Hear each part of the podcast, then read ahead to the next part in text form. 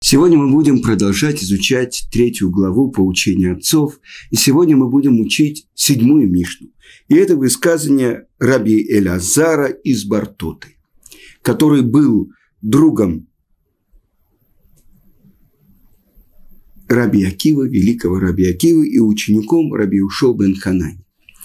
И до того, как мы будем э, изучать то, что он сказал по поводу того, как человек должен делиться своим имуществом.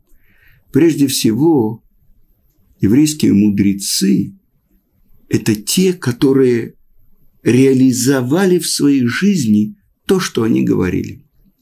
Я, может быть, вспоминал, что когда я ехал в Израиль, я надеялся встретить учителя, у которого то, что он думает, то, что он говорит, и главное, то, что он делает, это одно и то же. Ведь в России говорили одно, думали другое, а делали совершенно третье. Так вот, это отличие еврейских мудрецов, настоящих еврейских мудрецов, которые относились к словам Торы как тому, что управляет их жизнь. И если они говорили какое-то слово, учили других, это значит, что прежде всего они выучили это на основании своей жизни. Ведь Тора так и называется Торат Хаим. Тора – жизнь. А если человек декларирует какие-то слова, а живет совсем по-другому, это Тора смерти, ведь он обманщик. Это то, что человек, в принципе, помните, Писались доклады первым секретарям, вторым ЦК, обкомов, райкомов и так далее. Прочитать по бумажке слова, которые для них написаны. А здесь еврейские мудрецы – это то, что было написано на скрижалях их сердца. И вот один из таких примеров – это Рабелязар из Бартоты. И вот услышьте, что он говорит. Раби Лазар Иш Бартота Омер. Телло Мишелу. Отдай ему из того, что принадлежит ему. Имеется в виду Творец. Шата вешалах шело. Что и ты, и все то, что принадлежит тебе, на самом деле принадлежит ему. И продолжает Мишна и говорит, «Векен ба Давид гу омер». Написано в Девреямим, что говорит царь Давид. «Кимимха аколь, умиятка натану лах». Что все от тебя, и из твоей же руки мы отдаем тебе. И понятно, что это вещи очень глубокие, и надо постараться их понять. То есть человек, простой смысл, должен не скупиться отдавать сдаку. Сдака – пожертвование. И также все, что он расходует, посвящает во имя Творца, следует это делать щедро. И вот то, что сам Раби Лазар, как он выполнял то, чему он учил. И так написано в трактате Таанит, 24 лист. Люди, которые собирали пожертвования, обычно по закону должно быть два человека, а не один. Потому что один, может быть, случайно перепутает карман и так далее. Два, они точно один вместе с другим, один смотрит за другим. Так вот, сборщики цдаки когда они видели раби Элиазара, они от него убегали.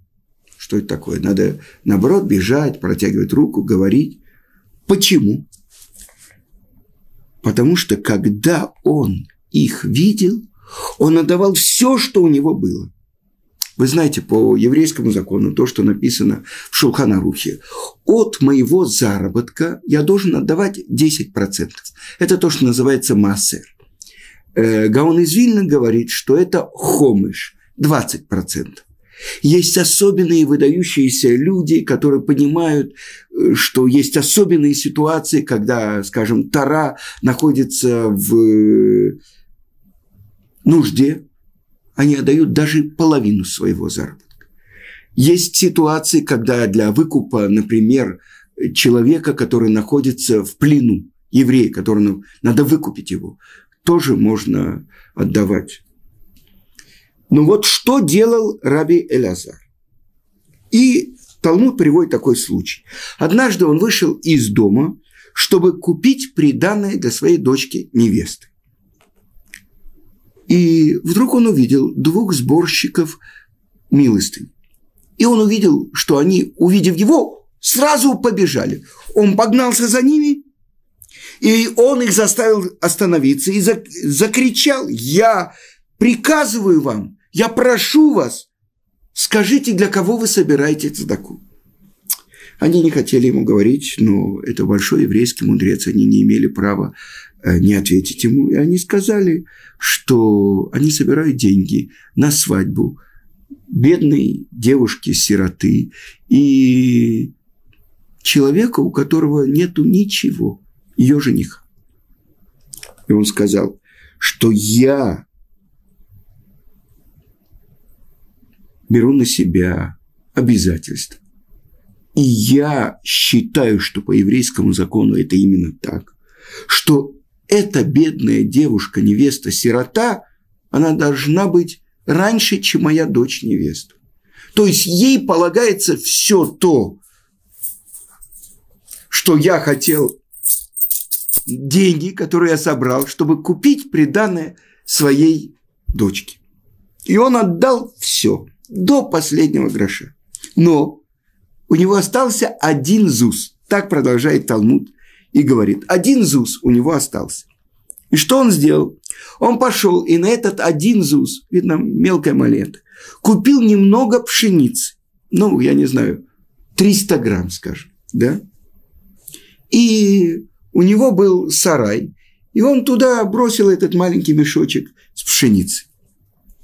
Прошло какое-то время, и его дочка хотела открыть сарай. Она не смогла открыть, потому что он полностью был заполнен пшеницей. И тогда она пришла к отцу и сказала, «Бо урее мааса леха охавеха». Пойди и посмотри, что сделал для тебя тот, кто любит тебя. Огавеха. Почему она не сказала Творец? Она сказала Огавеха, тот, кто любит тебя. И выясняется в Талмуде, в другом месте, что на самом деле, что человек, даже если он идет отмерять то, насколько сколько выросло у него на поле. Больше того, э, если ему нужно отделить десятину, вы знаете, Трумак Дула – это э, большое отделение, это около 2%. То, что отдаются коинам. Дальше Маасер решен, первое отделение десятины. То, что мы отдаем левитам. Дальше есть Маасер Шини, то, что второе отделение десятины, то, что мы едим э, в особенной святости в Иерусалиме, на эти деньги мы должны покупать еду в Иерусалиме, но в третий и шестой год это называется Маасер Ани, то, что мы должны отдавать бедным. Так вот, когда человек хочет отделить отделение от своих плодов, исполнить заповедь, при всем при том написано в Талмуде, чтобы он просил и молил Творца, чтобы он не ограничил воздействие Творца на его плоды. Ведь он сказано, что браха, она находится на всем том, что не определено количественно, э, размерами и так далее. Само именно айн скрыто от глаз. Так вот, даже на своем поле, когда человек приходит и сделает заповедь, при всем при том он может остановить воздействие Творца. Что на такое браха? Объясняет Равхайм из Воложина. То сефет варибуй ашпаа. Увеличение воздействия Творца. И люди, которые завидуют другим, они останавливают воздействие Творца. Они делают айнра, дурной глаз. А что такое айнтова? Хороший глаз. Это когда человек желает другому, чтобы у него было не меньше, чем то, что есть у него. Он желает ему того, что он желает самому себе. Это Айн Това. И поэтому так важно человеку, например, получить благословение от э, большого еврейского мудреца. Есть особенные объяснения в Талмуде. Потому что, например, если есть больной, почему мы просим у еврейского мудреца его благословения? Потому что он больше изучал Тору, у него больше заслуг перед Творцом, и поэтому благословение его действует я приведу вам пример. Э, в Нейбраке есть большой еврейский мудрец Равхаим Каневский. В течение года он завершает изучение всей Торы, которая есть у нас. Это Вавилонский Талмуд, это Иерусалимский Талмуд, это Мидрашим, это все, весь Танах, это все Книгозор и так далее, и так далее, и так далее. Все Мишнайот. И когда приходят к нему и получают благословение, проверено, как оно действует. Я приведу свой пример. Э, я 15 лет летал в Москву, в Ешиву Тарат Хаим. Каждые две недели, две недели в Москве, две недели дома, три недели в Москве, три недели дома. Или две недели дома, как было в начале. И вот, когда был такой период, что у меня почти не осталось учеников э, в моей группе, я попросил отпуск из Ешивы, и меня пригласили в Торонто. Но Торонто – это Канада, это 12 часов лететь, чтобы открыть там бейт-мидраж для русских евреев. И понятно было, что это, если начинается какое-то новое дело, если оно развивается, так это может привести к тому, что надо и, может быть, переехать туда. А когда мы начали летать, все преподаватели Ишивы Турат Хаим в Москве, мы спросили у Равмыша Соловейчика, зацаль, великого мудреца, который жил в Цюрихе, который, в принципе, был главой Ешивы, духовным создателем Ешивы. И материальным тоже, потому что он находил средства для существования Ешивы. Как нам делать, что нам делать с семьями, с домом? Он сказал, так как еще не очень налажено обучение детей в Москве, это были 90-е годы, начало 90-х годов, мы не должны отрывать свою семью, свой дом, и поэтому мы должны летать сами, а потом, э, ну и возвращаться в семью. Э, не несколько недель там, несколько недель дома. А здесь стал вопрос, может быть, нужно будет перевести всю семью. И я пришел за благословением э, к Равхайму Каневскому. И я ему сказал, что, в принципе, моя жена против переезда куда-то. И он мне сказал, но ведь летать ты можешь, но ведь летать ты можешь. И так я полетел в Торонто. Три недели там, три недели дома. Э, где-то полторы недели брало у меня, чтобы перейти в другой пояс существования, потому что 8 часов разницы э, – это все-таки когда в Иерусалиме день, там это уже вечер, а то и ночь. И когда возвращаешься домой, это тоже где-то неделя-полторы ты еще в тумане, а когда оседаешь, уже нужно собирать чемодан. И так с чемоданом почти не распакованным я, так и жила наша семья. Но вот завершался год, и мы нашли Равина, который бы продолжал э, то, что мы начали в Торонто, Бейт Мидраш, и это раввин из Монреаля, и он приехал в Торонто, и я уже собирался, думал, как я вернусь в свой колель в Иерусалиме, и вдруг раздался звонок из Америки, из Сент-Луиса, от большого праведника Рава Мурдыхая, который живет в Сент-Луисе, Ярославица, чтобы Творец дал ему успех во всех его делах который делал самый большой семинар в мире для русских евреев. Тысячу евреев он собирал и со всей Америки, из Канады. И он сказал, «А что это такое, почему в Канаду ты летаешь? Ко мне ты не... Э, в свое время я тебя просил, а ты сказал, что ты не можешь, что твой Рав, Гаон, Рамой Шапира тебе запретил. Я ему сказал, «Ну, я не готов был переезжать, а в Канаду я летаю. Он сказал, так я приглашаю тебя, летай ко мне. Три недели у меня, три недели дома.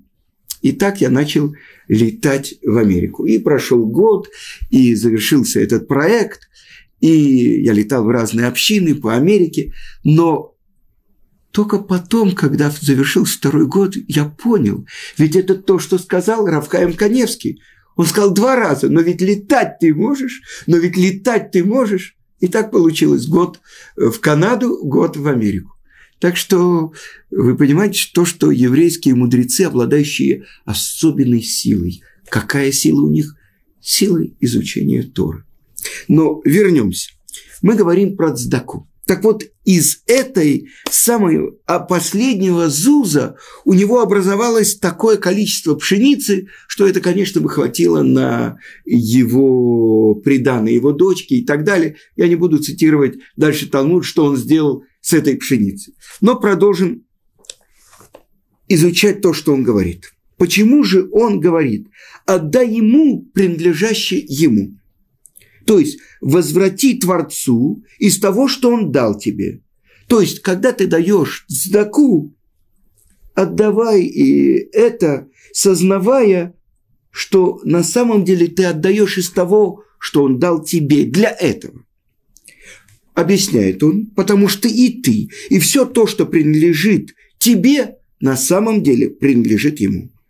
Ведь ты получил это от него, по его воле ты живешь и зарабатываешь на жизнь. Он тот, кто дал тебе все. И так выводили наши мудрецы из того, что сказано в свитке Иов. А вы знаете, что на, по нашей традиции свиток Иов его тоже записал Муше Рабейну. Кто предварил меня, чтобы мне воздавать ему? Задается вопрос. Да. И что сказано дальше? Установил ли ты Мизузу до того, как я дал тебе дом? Установил ли ты э, ограду до того, как я тебе дал крышу в доме? Это заповеди истории. А привязал ли ты ниточки цицит до того, как я дал тебе талит? А другие объясняют, что Раби Лазар говорил не только об имуществе, но ведь и он сам. Вы понимаете, то, что сказано, как-то я обратил внимание на молитву э, в Рошишана. Тело твое, душа твоя. Вы понимаете? То есть, когда-то я задал себе вопрос. Мир сотворил Творец душу он вдунул в тело. Написано в Талмуде три компаньона при сотворении тела. Отец, мать и Творец. А кто сотворил отца и мать? То есть все то, что есть у меня, я сам, на самом деле, его.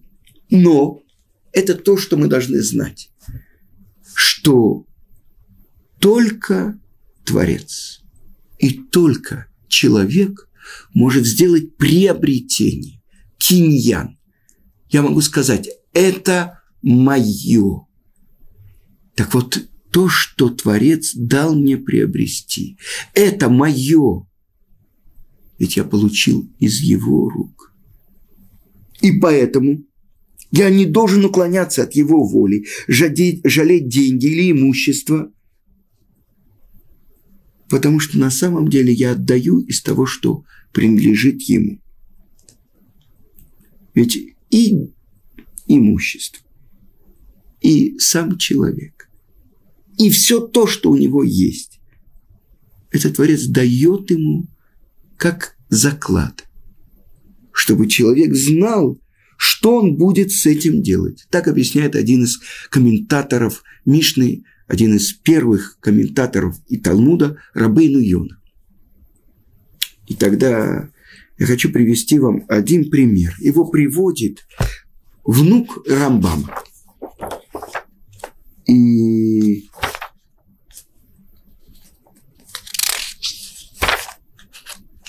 он приводит такой, э, ну, машаль, пример.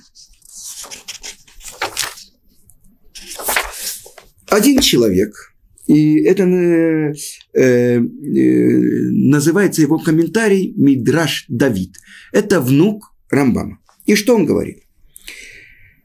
Однажды был один человек, который каждое утро выходил на заработки, занимался своим бизнесом. Когда он возвращался домой, его встречал, встречала радостная жена, накрытый стол, особенно приготовленные кушанье, и он садился, и жена ему прислуживала, и он ел. И вот каждый раз она ему делала особенную какую-то еду. И вот один раз она ему сделала особенную курицу. Я не знаю, один раз в жизни у меня было, моя дочка перед тем, как выйти замуж, она готовила, она училась готовить и делала разные рецепты. И однажды она сделала курицу по-пуэрторикански. Это было кисло-сладкое, это было с чесноком, с таким соусом, с таким что-то особенное. Так вот, наверное, жена ему сделала особенную курицу. И вот он сел и начал есть, и вдруг раздался стук в дверь. И при входе стоял какой-то нищий. И он ему начал просить, ты знаешь, э, я так бедствую, подай мне что-нибудь, дай мне что-нибудь. Он говорит, ты не видишь, я занят, я кушаю. Он говорит, ты кушаешь, а я со вчерашнего дня ничего не ел. Ну дай мне хоть кусочек хлеба. Кусочек хлеба, иди работай. Что ты ходишь по домам и просишь? Я выхожу с утра, я занимаюсь бизнесом, я работаю. И даже он влепил ему пару оплевух и выгнал из дома. И сел за стол. Конечно, у него не было никакого аппетита, но он заставил себя съесть пуэрториканскую курицу. Но на следующий день он вышел, и заработок его был гораздо меньше, чем обычно. А потом через несколько дней э, вместо заработка у него был штраф. И так постепенно он э, спускался и спускался, и почему-то бизнес его совершенно не начал, перестал приносить ему доход. И он дошел до того, что он начал одалживать деньги и начал бежать и прятаться от кредиторов. И, наконец, наступил такой день, когда он сказал своей жене, ты знаешь, либо мы оба умрем от голода, я готов дать тебе разводное письмо, гет, но только ты должна отказаться от того, что я тебе обещал по ктубе. И она сказала, ну что мне делать? Я, конечно, к тебе очень привязан, я тебя люблю, но я понимаю, что ты не можешь прокормить нас двоих. И она вернулась в дом своего отца.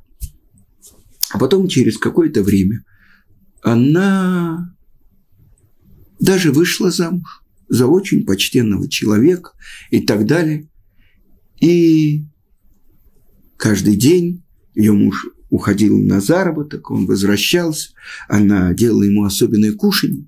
И как-то, э, вот как раз, когда он сел за стол, раздался стук в дверь. И там стоял какой-то оборванный нищий и просил его, подай мне хоть какой-то кусочек, краюху черствого хлеба. Что черство хлеба? Он взял тут же э, буханку хлеба, э, за, взял всю эту курицу, положил на эту буханку хлеба и вынес бедному. Сказал своей жене, вынеси, накорми этого бедного, а я что-нибудь перекушу. И вдруг он видит, когда вернулась жена, он видит, что она заплаканная. Он сказал ей, что тебе жалко было отдать этому нищему э, мой обед. Она сказала, нет, но ты знаешь, кто был этот нищий? Это был мой бывший муж, с которым я прожила много лет. И тогда ответил ее вот этот муж. А ты знаешь, ты не помнишь, был один случай, когда на пороге вашего дома стоял нищий и просил у него хоть корочку хлеба у твоего бывшего мужа. И тот ударил его несколько раз и прогнал, и сказал, что он бездельник.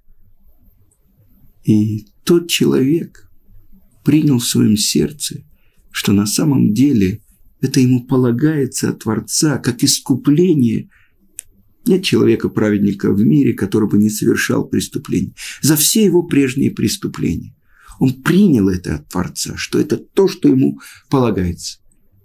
Я раскрою тебе секрет – это был именно я. Так показал Рабейну Довид, Мидраш Довид, внук Рамбама, как поворачивается удача, мозаль. И тот, кто вчера гордился своим имуществом или своими способностями, или тем, что он э, достиг почета и уважения, завтра может оказаться совершенно на другой стороне удачи. мазаль. И на самом деле мы говорим, что нет мазаля у Израиля, что мы выше этого. С другой стороны, объясняют наши мудрецы, что такое мазаль то, что низаль, то, что стекает, то, что получается, что каждому человеку предназначается некоторое расположение того, что он должен получить. Одному дается талант, другому дается богатство, третьему дается мудрость, четвертому дается остроумие. И если человек говорит, это мое, это не подарок, который я получил от Творца – тогда может оказаться, что Творец покажет ему. Талмуд приводит такой пример. Один человек выбрасывал камни со своего участка на общую дорогу. И проходил один мудрец и говорит, глупец, что ты бросаешь камни с чужого участка на твой участок?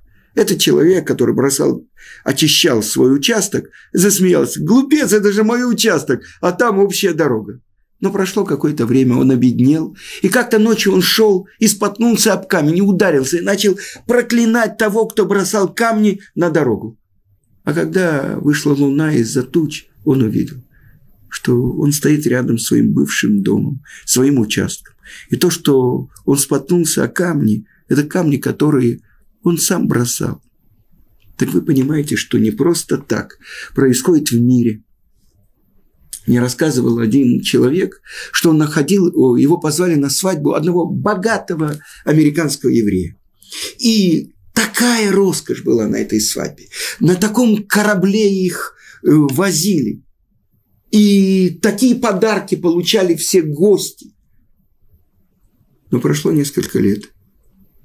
И этот отец невесты, который устроил такую свадьбу, он должен был получать еду из организации благотворительный обед. Понимаете? Не просто так Творец дает человеку имущество, богатство и так далее, чтобы он правильно мог этим распоряжаться. Потому что человек думает, это мое, и я от себя отрываю что-то и даю другому.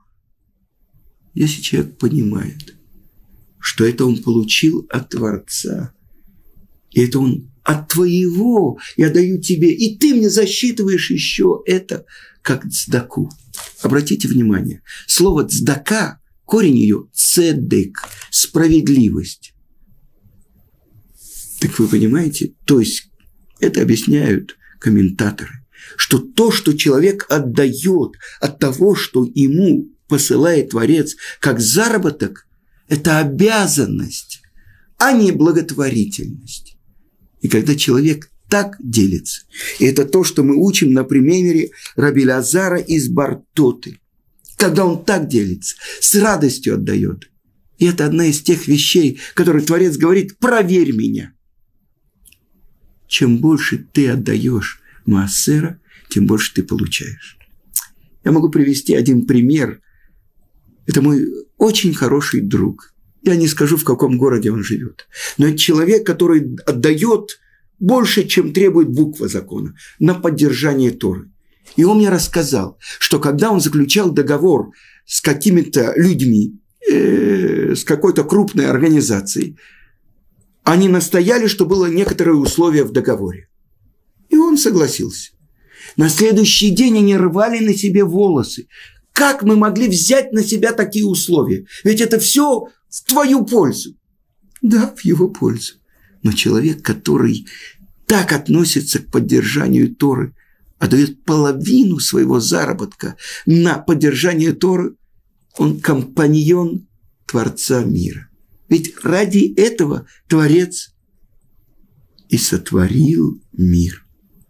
Улам хесет и баны мир милости будет построен.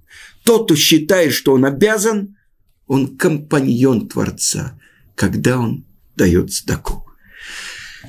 Но это мы начали только изучать. На следующем уроке мы продолжим изучать нашу Мишну.